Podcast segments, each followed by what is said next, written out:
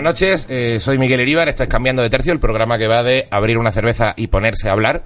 Eh, bueno, hoy tengo conmigo uno de los rostros más conocidos de, de la comedia de este país y además eso que ha interpretado a gente con muchos rostros también.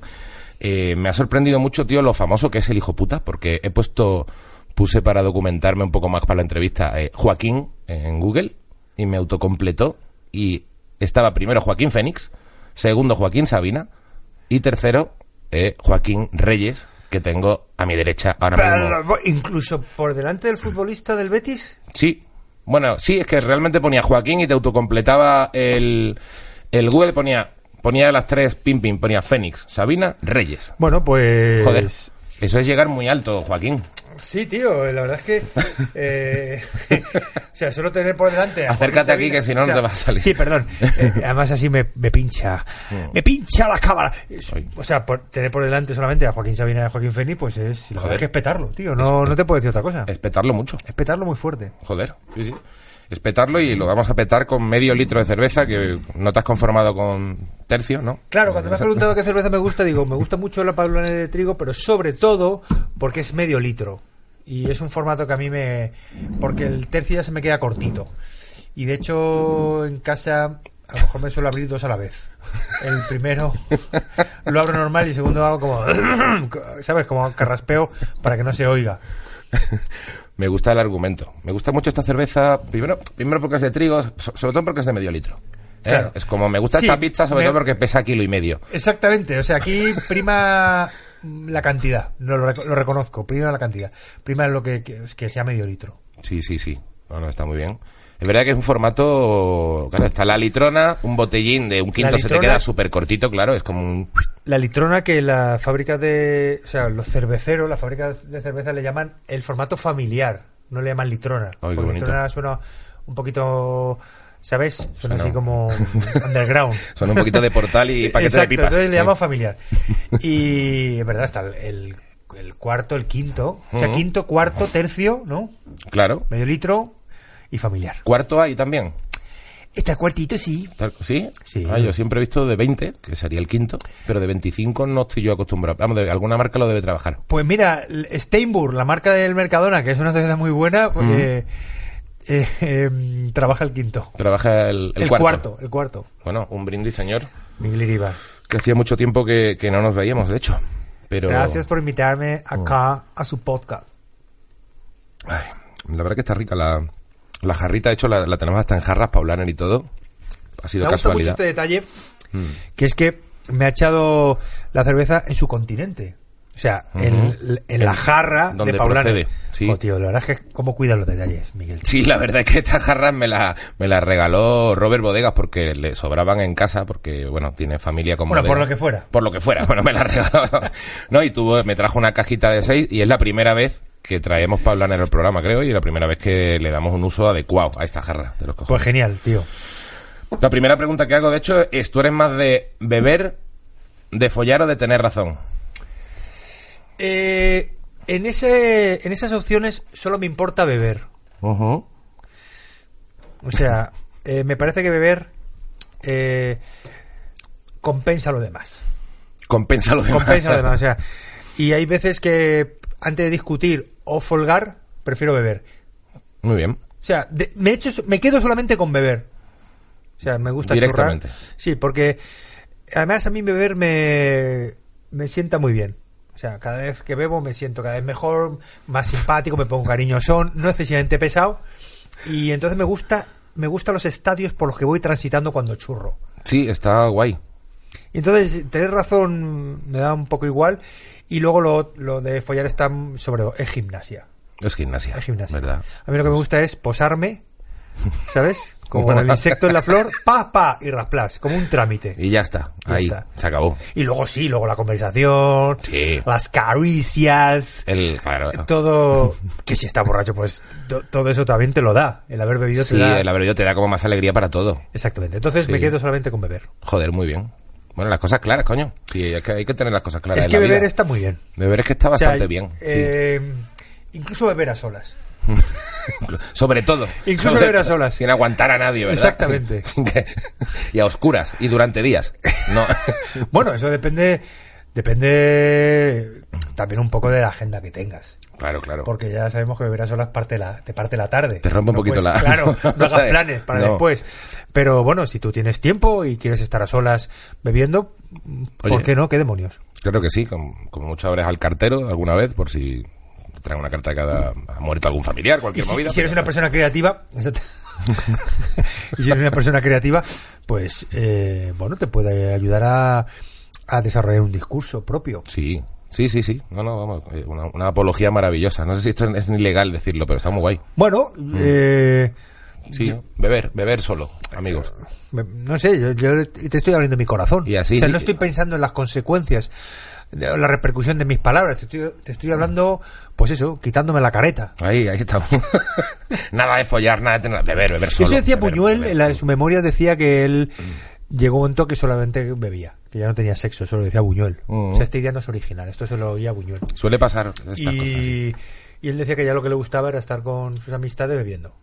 Entonces que sabía que tal sexo y, y que para y que él lo vivía como una especie de desahogo. ¿Esto a qué edad le pasó? Porque, claro, está guay si tienes ya Buñuel 77. era mayor desde que era joven.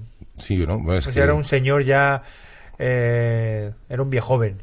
Bueno, luego en sus peliculitas había guarrerías, ¿eh? También, tenía sus cositas. Bueno, pero unas guarrerías mm, así morbosas, o sea, mm, Sí. más bien perturbadoras, Mm. más que un sexo festivo. Era una cosa siempre ligado a, a la represión y a una serie de cosas que a él le parecían pues interesantes, ¿no? Sí, me, justamente pensaba... mm, donde la burguesía pues representaba todo ese- todo, todos esos, todos esos defectos de la sociedad, me- incluido la represión del sexo. justamente hoy al, al pensar sobre sobre ti sobre el mundo chanante muchachada bueno todo todo la- toda la carrera eh, me ha recordado porque siempre os comparan con los Monty Python y todo el tema tal pero me habéis recordado me recordáis mucho a justamente el ambientillo que podía haber en la residencia de estudiantes o a todo este este ambientito de vanguardia de un, un Buñuel pensando chorraditas con Dalí y con no sé cuánto ¿sabes? ese, ese ese caldito de cultivo Hombre, es muy es una referencia muy halagadora por tu parte, sobre todo porque nosotros discurso intelectual como tal no sé, no creo que tuviéramos, pero sí que vivíamos, o sea, sí que fue eh, como un feliz accidente, por decirlo así de una manera un poco pretenciosa, que nos juntáramos Ernesto, Raúl Cima, Julián López, Carlos Areces, Pablo Chapella,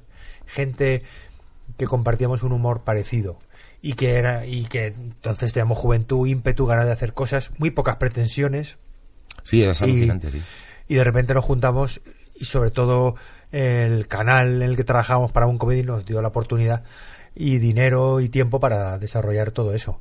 Eh, cuan- un detalle nada más, un pequeño cotillo. Sí. Eh, Buñuel, pero de Buñuel y Dalí. Mm. Vale. Buñuel, Dalí y Lorca eran amigos, Ah. pero ese, ese trío lo rompió Dalí, que era un era muy de malmeter. Tiene- tenía pintilla, ¿eh? Era muy Sí. mentiroso y muy mala persona. Dalí. ¿Y qué contaba ahí? Y muy mal pintor. Dalí es uno de los peores pintores de nuestra historia. ¿Te parece? Muy malo, malísimo, Malísimo, malísimo. hor- horroroso. Horroroso. Todos sus cuadros son muy feos. Era muy buen dibujante, un dibujante excepcional, muy mal pintor. O sea, Dalí es el precursor de los de estos carteles que hay de una pantera avanzando por un skyline. Sí, So- o sea, de verdad, oyentes, oyentes de este podcast. Dalí eh, era si una encontráis, mierda. no, no, si encontráis un cuadro bonito de Dalí, no lo traéis, se lo traéis a Miguel Iribar, porque no existen, son todos feísimos. El del Cristo en esa perspectiva es, oh, es feísimo, el de el de Gala mirando por la ventana es cursi y feo y todos son feísimos. Todos son feísimos. Todo, lo que Los- pasa es que era muy buen dibujante, eso es cierto, excepcional, y luego un rockstar. Pues tío, a mí, a mí me, a mí me ponen muy chotos los relojes rotos, esos, los tigres Los- por ahí los saliendo. relojes de- líquidos. Los relojes. Son feísimos los a mí, relojes a mí- líquidos. A mí, me mola mogollón, tío, Dalí. Pero vamos, que yo, que, yo- que cada uno, pero a mí me, me, me recuerdo que me llamaba mucho la atención decir, pero este tarao que está haciendo A ver, aquí con es esto? un, es un artista que cuando eres adolescente te llama mucho la atención, es cierto, Oh, pero es muy malo. Pero esto no es una, co- no es una cosa que... No es una boutade de mía, esto es una cosa que se sabe. Sí, hombre, a ver, que haya, que haya, es una cosa que es sabida. Esto, esto es una cosa que se sabe. Y luego copió, copió también. Luego Es como Picasso, otro muy, muy, muy mal pintor. Pero bueno, si quieres, Bueno, no, no. esto lo dejo aquí y, sí, sí. y seguimos. No, bueno, pero mira, pero Picasso todavía dentro de... Dices, bueno, yo qué sé, como que es más fácil decir, mira, pues el Guernica, oye, muy guay el concepto, pero a lo mejor lo que ha pintado son, ¿sabes? No, e, es, es asumible que alguien diga, no me gusta cómo lo ha pintado, pero, pero los colores y el trazo que tiene Dalí dibujando las cosas son bastante... A mí me parece que, que, que es difícil, vaya, no me parece de... No, es que- Me parece súper jodido Sí, dibujar así. No, no, que es muy buen dibujante. muy buen dibujante. Y coloreaba bien también, vaya. Los colorines le quedaban chulos, Mm. Bueno, tío. No, no, re- pero me mola, me mola que digas, Dalí era un muy mal pintor. Muy mal, muy mal. Muy sobrevalorado, pero también se vendió muy bien. Es- era un, o sea, todo lo que era el marketing y eso lo, lo dominaba a la, a la perfección. Hombre, por eso le pusieron a vida dólar, ¿no? Exactamente. Que fue exactamente. Bretón el que se lo puso, ¿no? Sí, fue Bretón. Con- Bretón sí que era un buen artista. ¿Cómo se llama? Acrónimo, ¿no? ¿Cómo se llama? Sí, era- Coger las letras y, y hacer con Salvador Dalí a vida dólar. ¿Cómo era esto? ¿Cómo se llama esa figura? No, no, no. Acrónimo no, porque acrónimo es- son las las siglas. siglas, son las No, no, es, es... Bueno, no me acuerdo, pero es esa mierda. Em, pero sí, a vida dólar. A vida Tenía, tenía familia de... Eh, sí, era, también era, le gustaba mucho el, el tintineo de las monedas. Sí. Era el tintineo es que suena guay, sí. Entre el abrir una lata de cerveza ch, y luego el tintineo de las monedas. Eso le gustaba muchísimo. que están ahí. Y luego tenía una cosa y era era sexual. Era una meba. Dalí Mm. no, no tenía ningún tipo de, de impulso ni de líbido. Y a Gala le, le proveía de, de jóvenes para que la... Y él a lo mejor pues entretenía él pintando. se iba al cuarto de al lado a- con sus movidas y Gala se quedaba en la otra habitación pues culebreando. Oye, pues no, tampoco se lo Era su musa, no tenía, no tenía ningún tipo de relación eh, sexual. Hmm, Me ha venido a la, a la mente a las que Mario Bacarizo, pero vamos a dejarlo. Me he imaginado una, una, de repente una parodia, una versión absurda de, de, de ellos dos en No, casa no sé por qué te ha llevado, no sé por qué esa extraña No, relación de ideas, No lo sé. amigo. Hay, hay parejas que uno no se imagina el sexo, esto, eh, entre ellos, esto ocurre mucho y como que no sabes muy bien cómo dice algo estar ahí pasando, pero que no sabes, ¿no? Bueno, quizá tiene otro tipo de una, una conexión más espiritual, más cósmica. Seguro. Sí, sí. Eh, y luego hay parejas que dices, esto no deben parar, esto deben ser muy follarines. Sí, esto pasa. Esto pasa mucho. Hay veces que dices, uff, aquí han están perdiendo el tiempo, aquí, en la fiesta esta, esta gente, pudiendo estar otra vez. Sí, sí, eh, eso pasa, por ejemplo, pues, eh, pues con Rajoy y su mujer. ¿Con quién? Con Rajoy y su mujer. Dice, esto no, no Exacto, no, no. Qué mal lo debe haber pasado cuando se volvió a ser registrador de la propiedad en Gandía. No, no, claro. Porque tú, yo cuando lo veía celebrando en el balcón las victorias mayor, mm, esas mayorías absolutas Sí. del PP, y decía, "De- después de esto se van a follar, pero es que, pero vamos, en cuanto No, no, sí, al sí. despacho de, Y, de Esperanza. y como decía que, que la, la moqueta de Moncloa está muy lefada por esa pareja. Yo estoy seguro que... ¿Eso decía que qué? No, no, él, él hablaba de la moqueta de, del, del- del nuevo estudio de, para la vida moderna que le parecía que todavía no estaba lefado, que le gustaba que la moqueta estuviera un, con Ah, un decía toquecillo. él, eso decía, decía él él. del otro, pero Ah, vale, vale. me ha recordado que, el que se- esa moqueta de la Moncloa podría estar lefada. Em, Por- en la- en la sobre todo por gente de ese carisma sexual, ¿no? Bueno, va- vamos a ver. Probable. En la Moncloa no hay moqueta, hay alfombras. Alfombritas. Bueno. ¿Vale? Pero bueno. Es susceptible también de- Y claro. luego esa- la Mon- por la Moncloa pasó eh, Alfonso Guerra, que como sabemos también era muy folla, es muy follarín. También, ¿no? Otro. No para. No para, no para, no para. O sea, lo de, el apellido es, Es un muy- sobrenombre. Alfonso Guerra es muy libidinoso. Y además, es, es- luego es listo, tiene librerías y todo, es un tío muy culto. Hombre, y eso es- te hace follar más. Es listísimo. eh, ahora- últimamente ya por la edad se hace un poco de batiburrillo, Mm. pero es listísimo. Y yo en su época, yo me consideré guerrista en su época. Joder. Pero bueno, ahora ya, o sea, los, los socialdemócratas envejecen mal. Por lo que, o sea, por lo que estamos viendo en este país. Ya Pero me- bueno. ¿No te pone nervioso que los políticos, digamos, que van a ser presidentes sean ya más jóvenes que nosotros? Tío, eso lo pensé el otro día. Eso me inquieta Y es- mucho. Y, y, eh, de hecho, creo que Sánchez es de nuestra quinta, como se dice en los pueblos. Mm.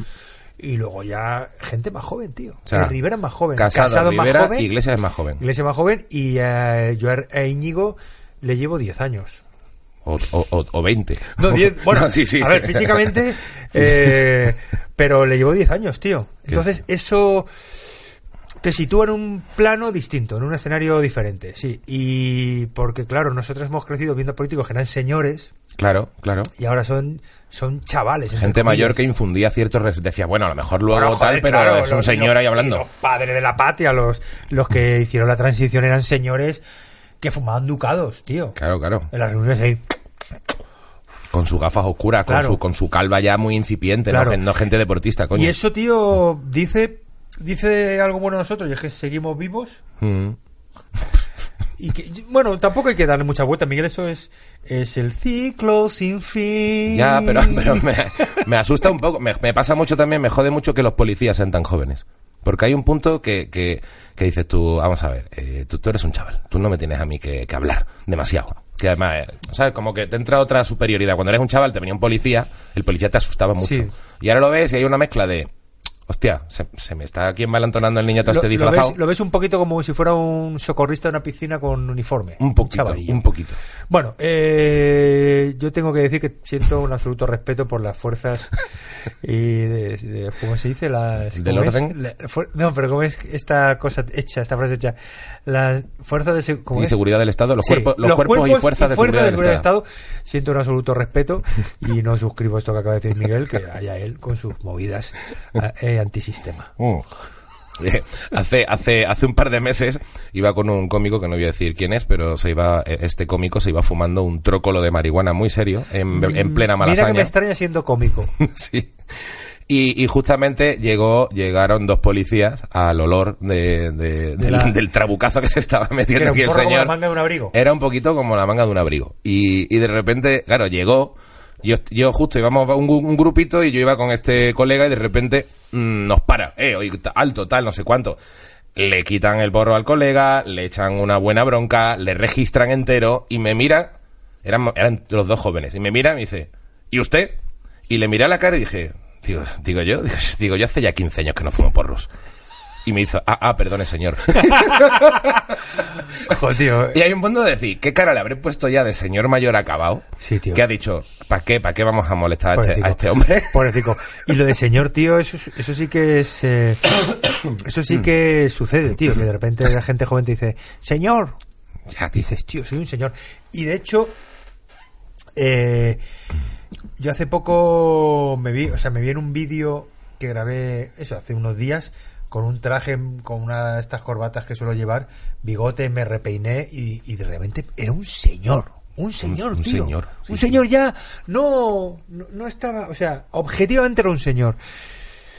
Y entonces ahora estoy intentando, pues por eso me he puesto hoy camiseta, para ir, llevar un rollo como más... No, no, te he visto ahí, cuando te he visto apareciendo de repente que nos hemos visto Claro, fuera del tal, digo, eh, eh, cuidado. Rejuvene- estoy intentando rejuvenecer un poco mi outfit. Pero no, no, me, pero me mola el, el, el punto ahí como todo de negro con tal, un poco... Claro, es, tío. ver- es verdad que con la corbata... Además, yo, yo te conocí en 2001, cuando justo estaba... No sé cuánto llevarías en comedy, igual meses. Mm, Sí, ¿No? eh, entré en el... Sí, meses. entré- yo creo que entré eh, en octubre, noviembre del 2000, sí, meses. De 2000, yo, bueno, yo Sí. ya, ya, igual ya siete, yo llegué en julio de 2001 y ya estabais por ahí. No sé si estaba Ernesto también o llegó Sí, justo Ernesto, ahí. Ernesto entró antes. Entró, ah, él entró antes y luego ya entraste tú, claro, que llevabais un- como un añito menos. Y, y me acuerdo de ti que ibas como con, con un poco aspectos de rockabilly, quizá, puede ser. Tenías Sí. esa influencia. Tenía, Era- parecías entre freaking informático y rockabilly. Sí, sí, una especie de... Sí, un friki... y- Sí, sí es que lo definí muy bien, ¿no? Hay que... Friki informático rockabilly. Ese era mi rollo en esa época. Ese era mi rollo, sí. Sí, porque el... eh, o sea, el, el rockabilly sigue, sigue viviendo en mí. Yo era rockabilly cuando era adolescente. Mm. Entonces, eso, eso es una cosa como que no nunca se, nunca se abandona. No, no, pero me, me acuerdo de... O sea, tengo la imagen... Luego un poco skater también. También. Ah, de, de repente te ponías ahí unas. sí, un poquito DC, skater, ¿no? exacto. Las ethnic, las... Unas ethnic, claro. Claro. Y eso... Que de hecho no descarto recuperar el rollo skater ahora mayorcete. Hombre, yo creo que es lo suyo. Ahora, ah, espérate ¿Sabes los qué pasa? 50, los 50 es el momento. Escúchame, una cosa, una reflexión que, que- que voy a lanzar así. Por fin esto, estamos viendo skater mayores, porque cuando... Sí.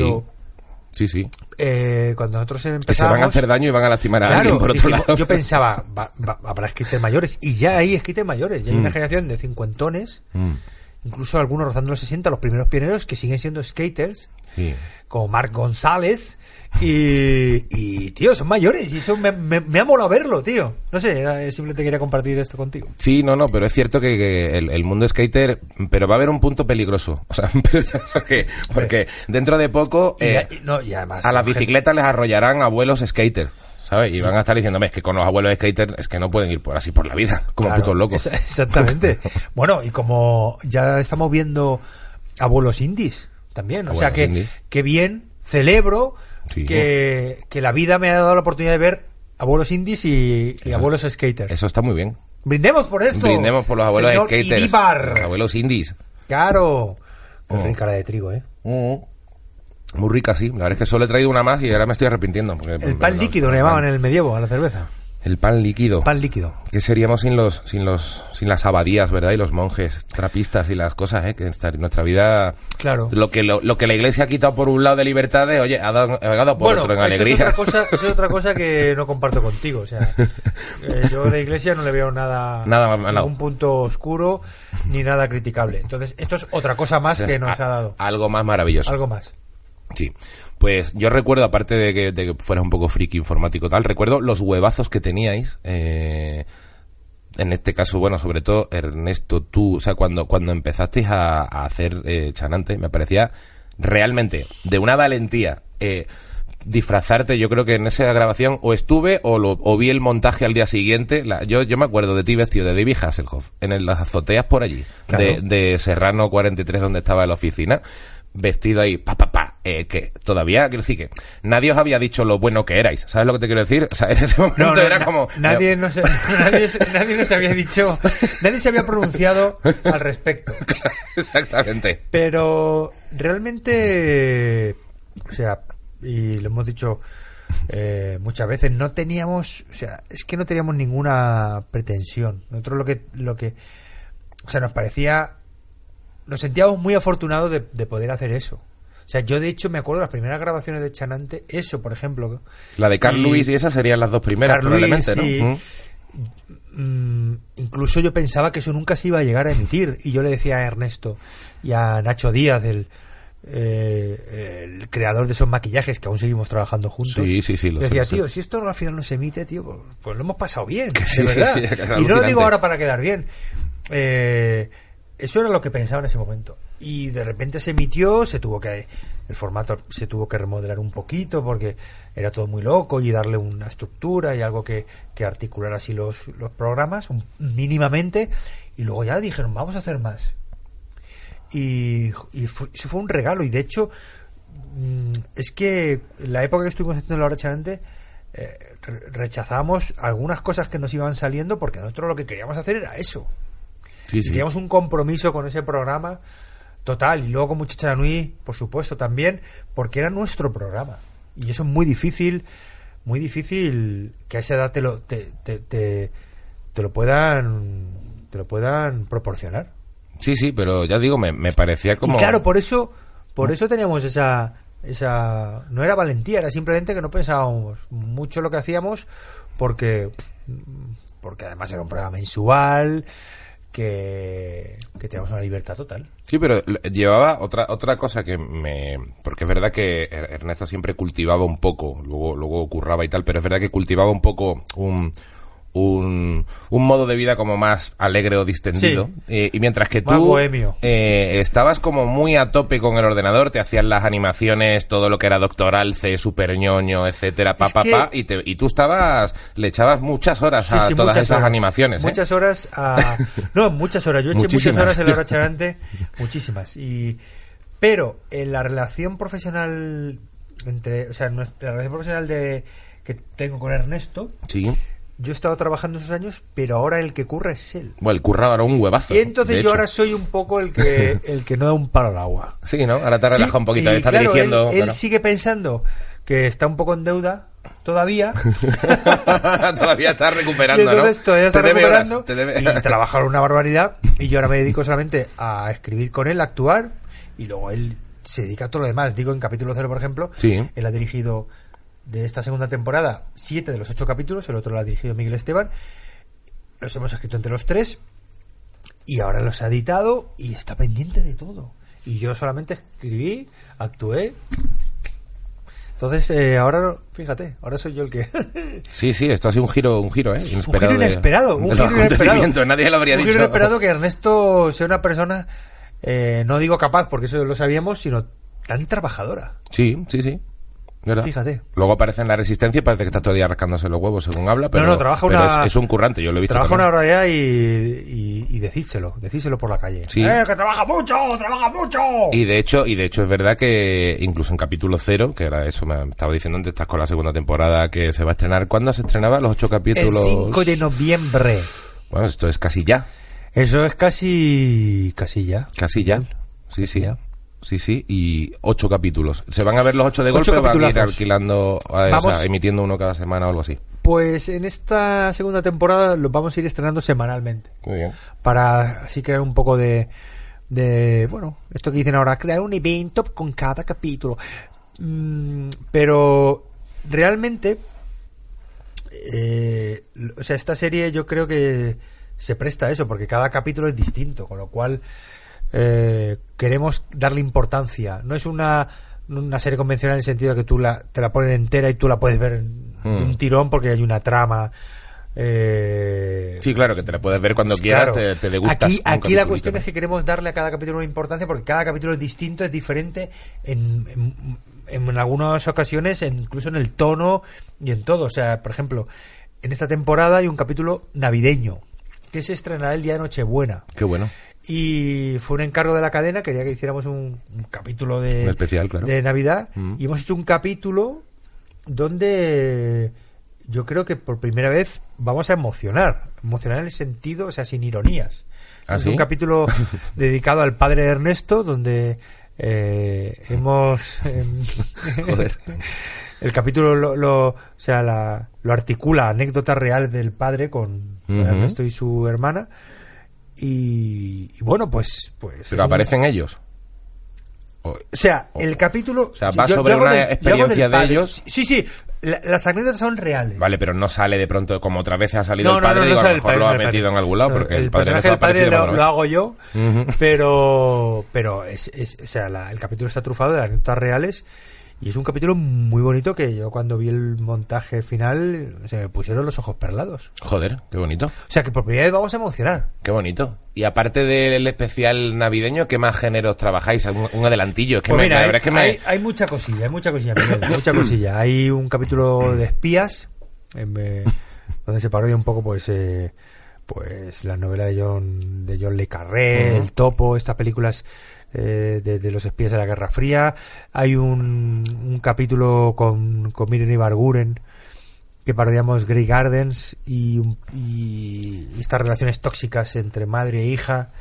Eh, hay un capítulo donde se parodian los culebrones, eh, donde sale Kira Miró. Y hay un capítulo que dirige Miguel Esteban, que es una historia, mm, bueno, eh, muy especial,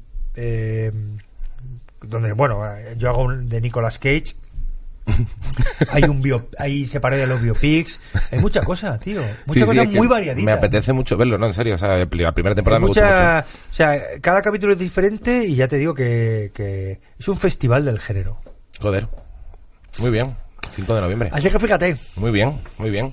Otra pregunta que suelo hacer mucho es la de ¿qué pensaría tu yo de 18 años sobre tu yo de ahora? Pero con la mentalidad y los esquemas de entonces. Mm, vamos a ver, mm, creo que no soy muy eh, diferente a mi yo de, de 18 años. O sea, de hecho, me sigo, me sigo viendo muy cercano a, a mi yo universitario. Cuando en realidad ya ha pasado bastante tiempo de, de mi etapa universitaria. Sí, un ratito. Más de 20 años. Mm. Pero, mm, y muchas veces me digo, tío, renueva la imagen que tú tienes residual sobre ti porque no se corresponde a, Mm. a tu yo universitario. Pero eso creo que lo tomo por el lado bueno. O sea, digo, bueno, me siguen gustando las mismas cosas o sigo teniendo Mm. las mismas inquietudes. Mm.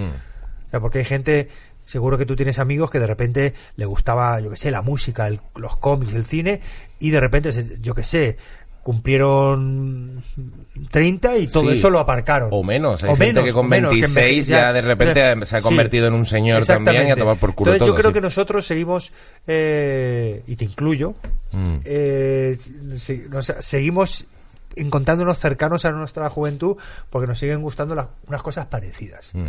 Entonces yo creo que, si, hombre, mi yo del, de- del pasado fliparía, fliparía con, con cómo me lo he montado. O sea, la vida que tengo. Yo creo que Realmente, O sea, cuando diga, también, ostras, en esto me he convertido, Mm. pues qué guay. La vida ha sido muy generosa conmigo. Y de verdad yo pienso, digo, qué bien me lo he montado. Y no lo digo para alardear, lo digo con sinceridad. O sea, trabajo en una cosa que me encanta, que es la comedia, con mis amigos, eh, vivo bien, tío, valoran lo que hago. Es que, macho, es... Sí, sí, es un puto O sea, regalo. y- poder, y poder además- decir eso.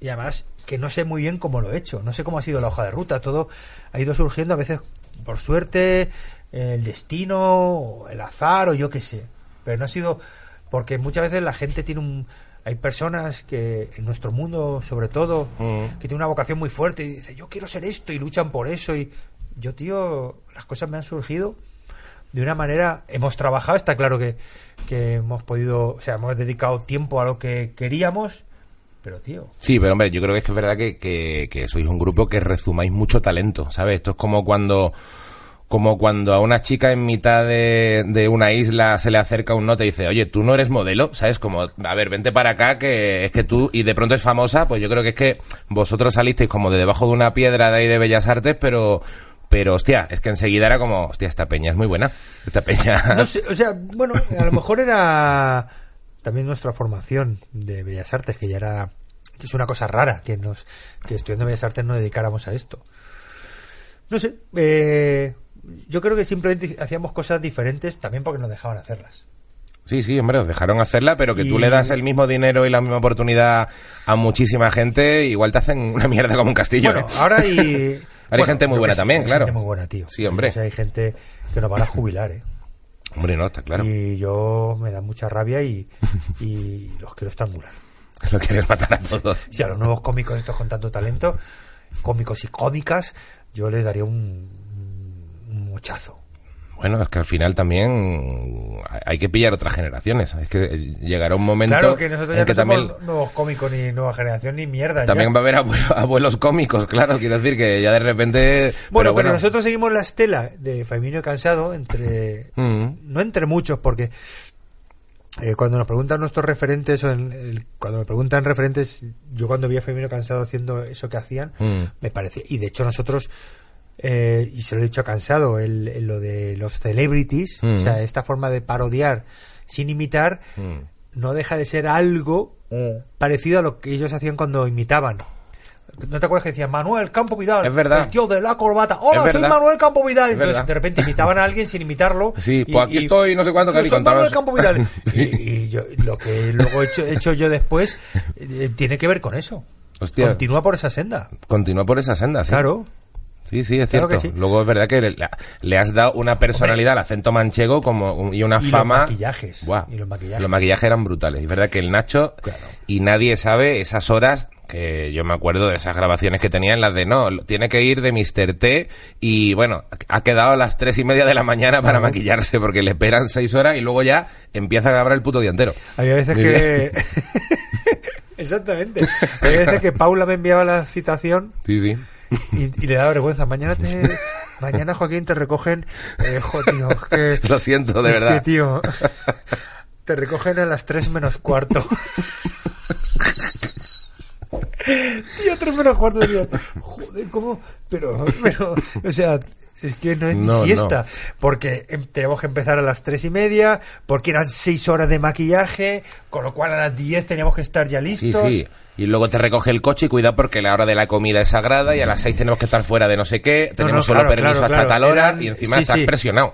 Cuando Sí, sí. empezamos a hacer comedia, yo lle- llevaba a lo mejor cinco horas de maquillaje. Pero, pero dicho esto, los maquillajes para mí han sido, o sea, la mitad del trabajo. Y, y hay algo mágico cuando yo, cuando ya está el maquillaje prácticamente terminado y me veo y veo el personaje que voy a parodiar y es un momento mágico de verdad porque digo, ya está. O sea, ya está, está ahí. O sea, está un Y te bueno el fundes, trabajo. te- te sí, tío, digo, también, ¿no? O sea, Claro. claro. digo, hostia, ya está, porque yo lo que quería era como la parodia era manchega, que la gente con un golpe de vista reconociera al personaje. Y, y eso es algo mágico, tío. O sea, para mí el maquillaje es una herramienta eh, maravillosa para hacer comedia. Es verdad que hay un punto que ya en carnavales, cuando uno se disfraza, hay una especie de transformación Sí, interna en, en, oye, te dejas llevar, pero claro, cuando ya es una profesionalización de ese Claro, tipo con, y que además sabes que te, quiere, te tienes que meter en, en algo así, debe ser un fenómeno mental muy curioso Sí, que, porque, que claro, solo lo conoces tú porque... mm, Dejas de ser, y de hecho, dejas de ser tú y te miras al espejo y eres otra persona. Y, y tu expresión facial y todo lo que puedes hacer ya es diferente a lo que, a lo Mm. que eres tú.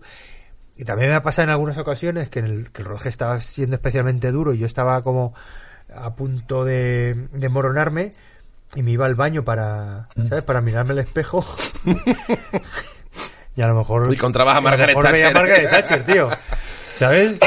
Y era un shock, tío. Yo decía, hostia, iba como a respirar y miraba y veía ahí una mamarracha y no, no Sí, vas sí. a tener este momento para ti. No, no, no va a Debajo- existir. No, porque tú estás debajo de esas Esa es tu capas puta vida. de silicona.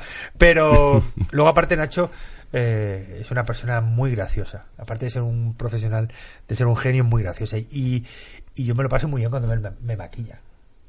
Qué O sea, guay. hay momentos que me duermo, luego me despierto, hablamos de cosas, hablamos de música.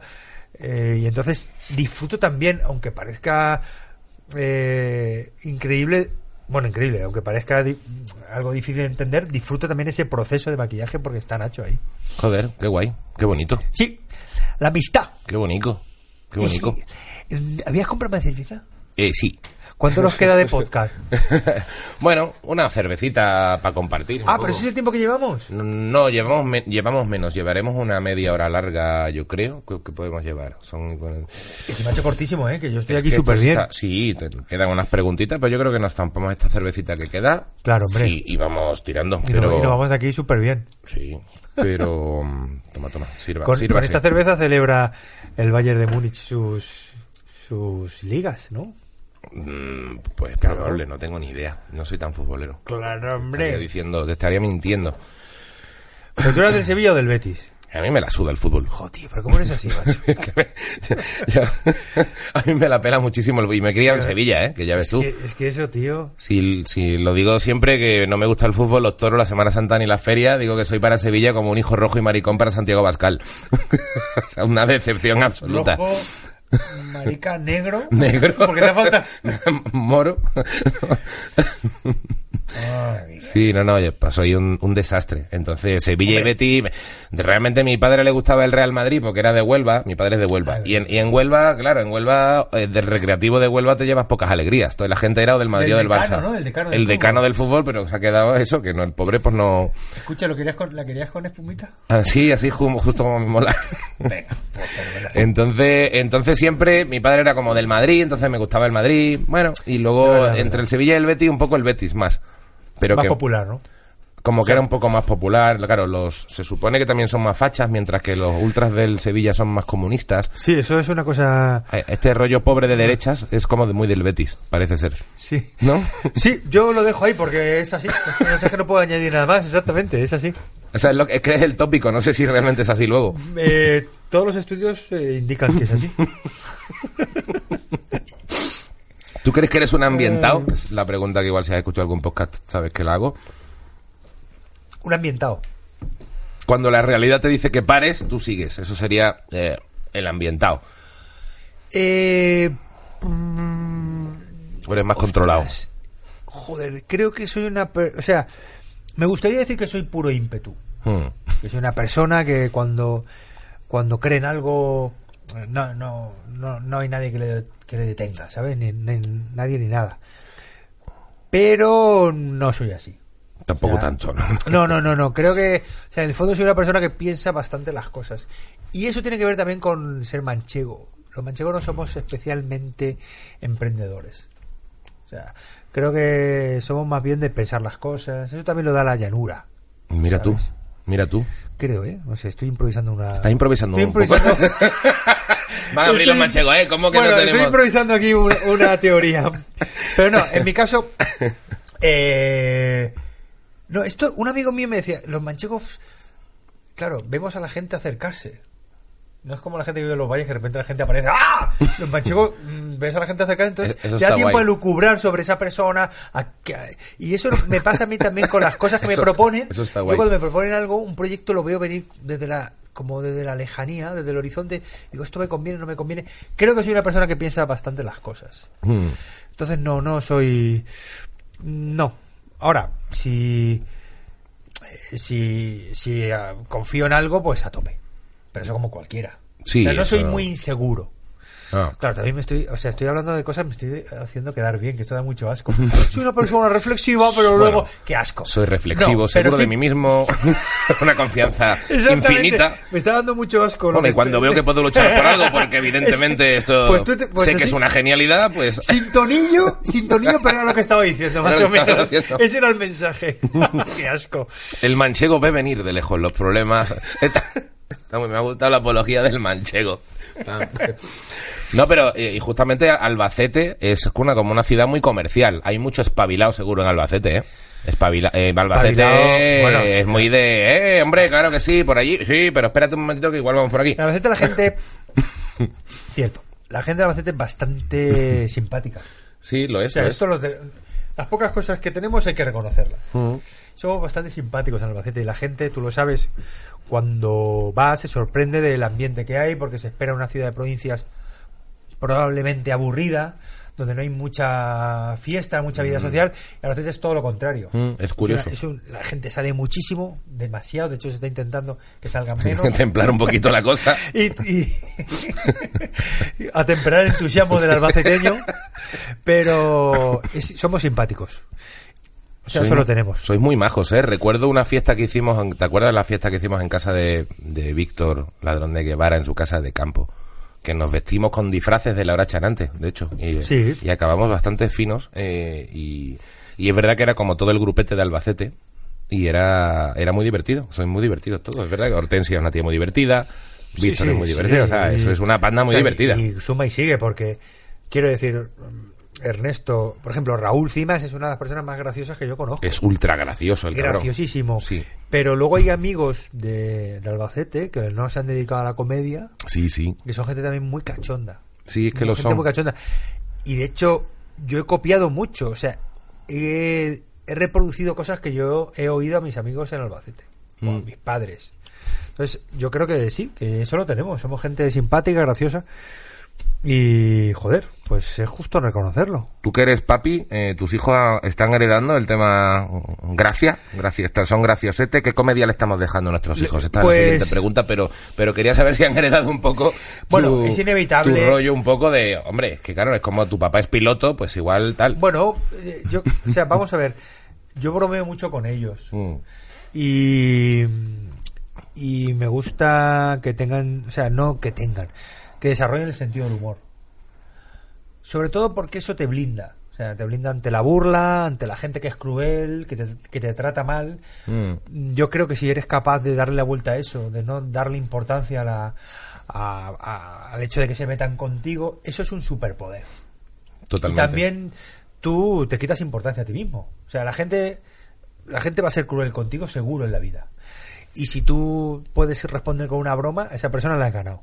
Ya en el Mm. plano físico ya es otra cosa. Si ya te tienes que pelear, bueno, ahí seguramente, bueno, ya es otra, Sí, ya son ya- otras reglas. Eso ya lo discutimos. Pero si tú eres Para capaz eso ya de- le dejas una navaja, Claro, por si la una cosa se pone fea, ya está. Exactamente. Una mariposa bonita, no, no te arregla el rollo. Cuando las bromas no funcionan. Sí, o sea, el- no hay nada que no pueda solucionar una buena hostia. Exacto, efectivamente. Pero en mi caso, que yo tengo unas- unos brazos como barras de pan, pues yo me he defendido con la broma. Mm.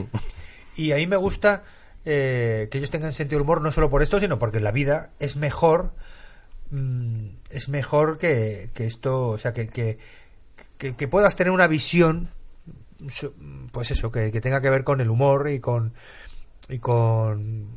eh, no sé, o sea, a todos nos van a pasar también cosas, vamos a tener problemas, cosas dramáticas. Bueno, el humor te salva. Sí, El humor totalmente. es, es, esto es una esto es una cosa que esto es una obviedad, pero pero es así, es cierta. Y yo a mis hijos les gasto muchas bromas. Entonces ellos son graciosos, son cachondos. Qué guay. Es que la gente seria, eh, o sea, la gente que está todo permanentemente seria, me- a mí me despierta muchas sospechas. ¿Verdad? Seria, es una cosa... Transmite como que hay una infelicidad interior Sí, tío, extraña, ¿no? que quieren, que, todo el que rato, quieren ¿en serio? hacer algo jodido Claro. por dentro. Tiene O sea, un rollo serio, raro. serio, sí. si estás montando un mueble de Ikea, me parece Mm. bien, porque te tienes que concentrar. Pero serio todo el rato. Mm. Lo que pasa es que también el humor eh, también despierta muchas sospechas, porque, eh, bueno, es- te- también se relaciona con la burla, con, con no Mm. sé, con el desenfado, con las cosas, cosas sospechosas. Pero a mí la seriedad me, siempre me, me, me, me- me pone- o sea, me deja así un poco la, la mosca detrás de la oreja. Sí, es cierto, es cierto. Eso tenía que decir sobre esta pregunta que me has hecho. Eh, bueno, te estás preparando otro otro espectáculo, otro show Otro unipersonal. show, otro ¿no? sí, porque Ya tú solo, ¿no? O sea, has estado con viejóvenes como cuatro años, ¿no? Con Ernesto y, y ahora te vas a hacer uno... You're alone, ¿no? No te preocupes si... No. Puedes hablar mientras bebes birra que va a quedar más gracioso. eh, hemos estado Ernesto y yo más de cuatro años con bien jóvenes, Mm. que fue nuestra tabla de salvación cuando no- no teníamos ningún proyecto propio en la tele. eh, pues hicimos sketches en directo, que era una cosa que nos apetecía mucho. Después de esta experiencia maravillosa, pues nos apetecía, también él está preparando un monólogo, pues volver al formato del monólogo, que de hecho, como eh, sabemos, venimos de ahí. Sí. Venimos del monólogo y, y me, ape- me apetecía, me apetecía volver a escribir material, jubilar el que ya tenía, como jubilé cuando hice el espectáculo de Netflix Sí, sí. que no fue una no fue un farol, o sea, realmente ya jubilé ese material. Y, y siempre, tú lo sabes, tenemos esta duda de, joder, volveré a escribir bromas como estas. Ya, es muy jodido eso. Sí, tío, sí. tú miras atrás, abres archivos, monólogos Mm. antiguos tuyos y dices, jo, qué broma más buena, tío. Ya. Qué bien, que, joder, cómo desarrollé esta idea tan bien. Ya, ya, Y eso- joder. y es eso- que no quiero, no quiero que el mundo se la siga, per- se la pierda nunca más. Quiero Claro. seguir Y diciendo. sobre todo, y sobre todo yo seré Mientras capaz quede de una volver- persona que no se lo sepa, Claro. esto merece la pena. No, y bueno, y en mi caso y- ya está bien amortizado Mm. mis, mis monólogos.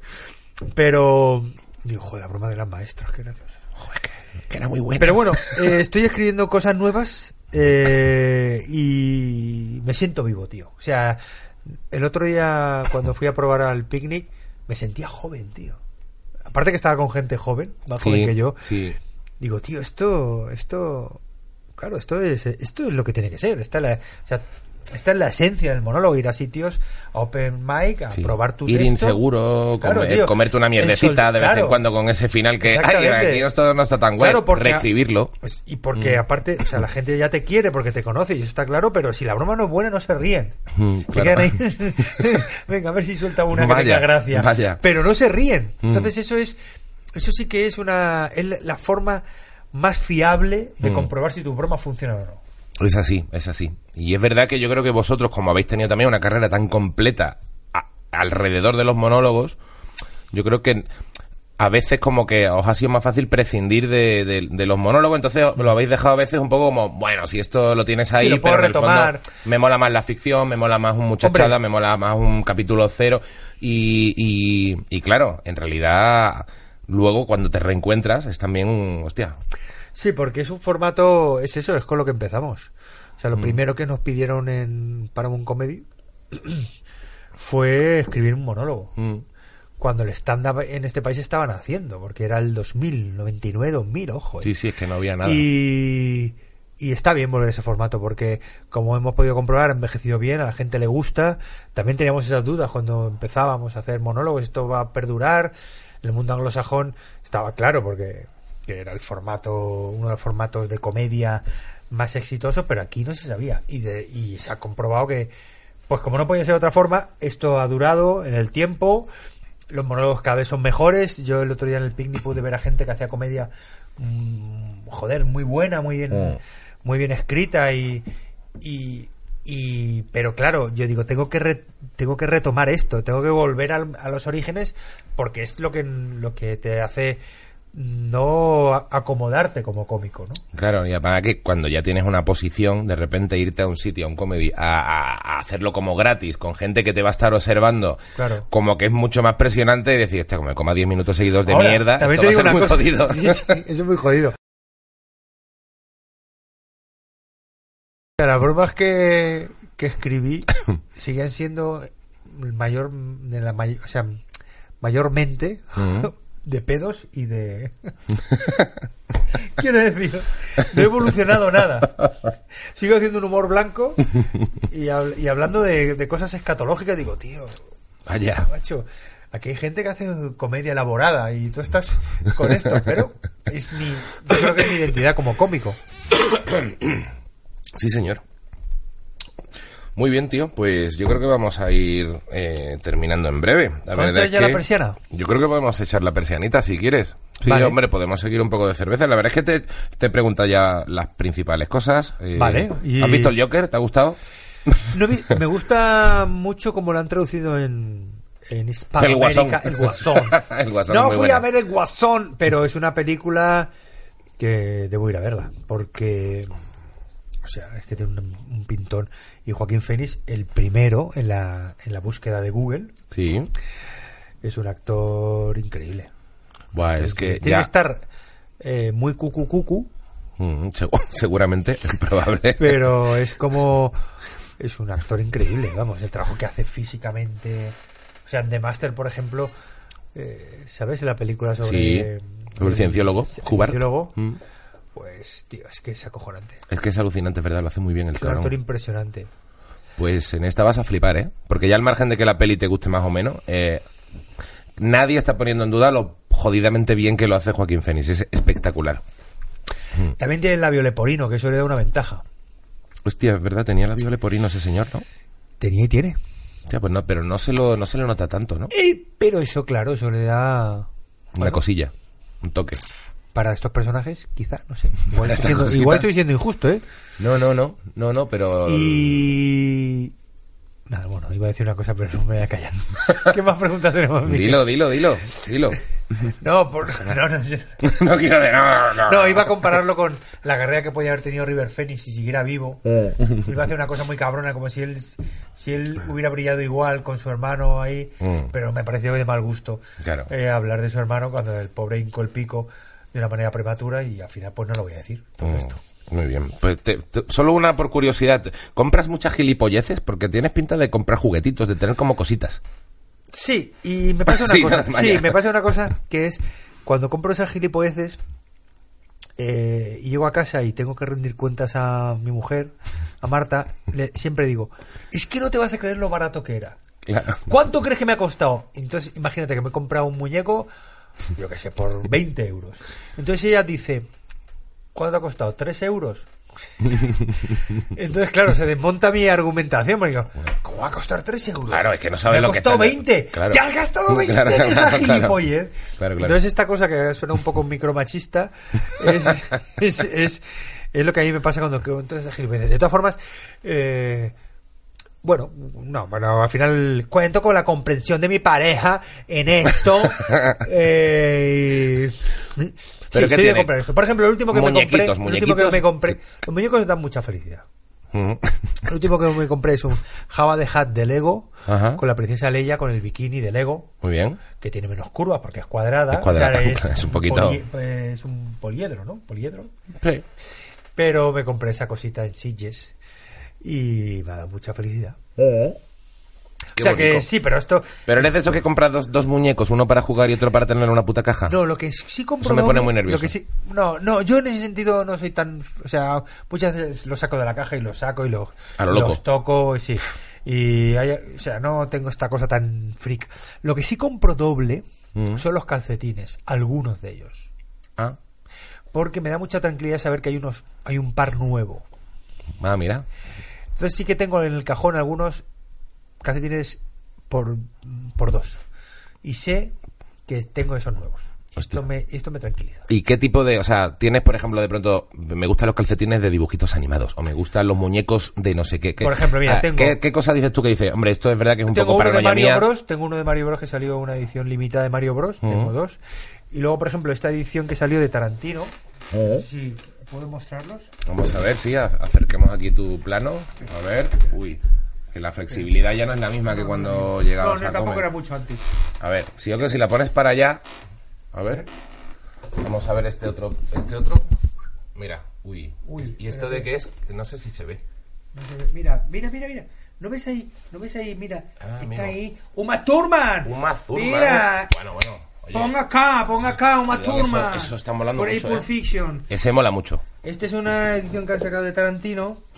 Y también me, me he comprado dos de estos. Ese me ha gustado a mí, ¿eh? Sí. Son muy bonitos, Miguel. Te voy a decir luego dónde los venden. Por- sí, ¿no? Son muy bonitos. Es una tienda, ¿no? No es por Amazon. No, es una tienda porque yo en eso también soy como un, un señor mayor que no me, me gusta ir a las tiendas. No vaya a ser que luego hay muchos ciberataques también. O, no, por, o por el rollo personal de ir a tu, a tu comercio, tienda. tú sabes, estas cosas. Proximidad. Claro. No, en realidad es lo suyo. Es que soy muy perro. mujer es más de Amazon Prime, Mm, pues yo soy de ir a las tiendas. muy porque bien. tampoco quiero abrir el melón de comprar, porque si ya- A un puto clic, ¿no? porque entonces ya puede ser un- una locura. Muy bien, señor. Pues, pues yo creo que con esto estamos Me bien. Te, voy a dejar gustó vivir. mucho platicar con usted Mm, igualmente, hombre. en este podcast. Me alegro mucho Y- de. Sí, ¿y qué? Perdón, perdón, que te interrumpió. No, no sé que no, no sé que no era nada más. Era, era- era todo chacharabacua. Vale, Se ha vale. hecho bien en cortarme. vale, vale. Pues, joder, muchas gracias. Me alegro de verte. Me alegro de verte tan bien. Aunque los presidentes de gobierno futuros sean más jóvenes que nosotros. Pero, oye, me alegra que sigas con tu sentido del humor. Creo que lo que has dicho de tus hijos es muy bonito. Creo que la mejor herramienta que un padre le puede dar a un hijo es sentido del humor en la vida. Eso está muy guay. No voy a decir nada. Quiero que sea una despedida convencional. Así que nada, Bueno, hombre tío, y- pasadlo bien. Chicos, Claro. eh, vosotros ambientados, lo que sea, eh, nos vemos la semana que viene. Muchas gracias. Hasta siempre.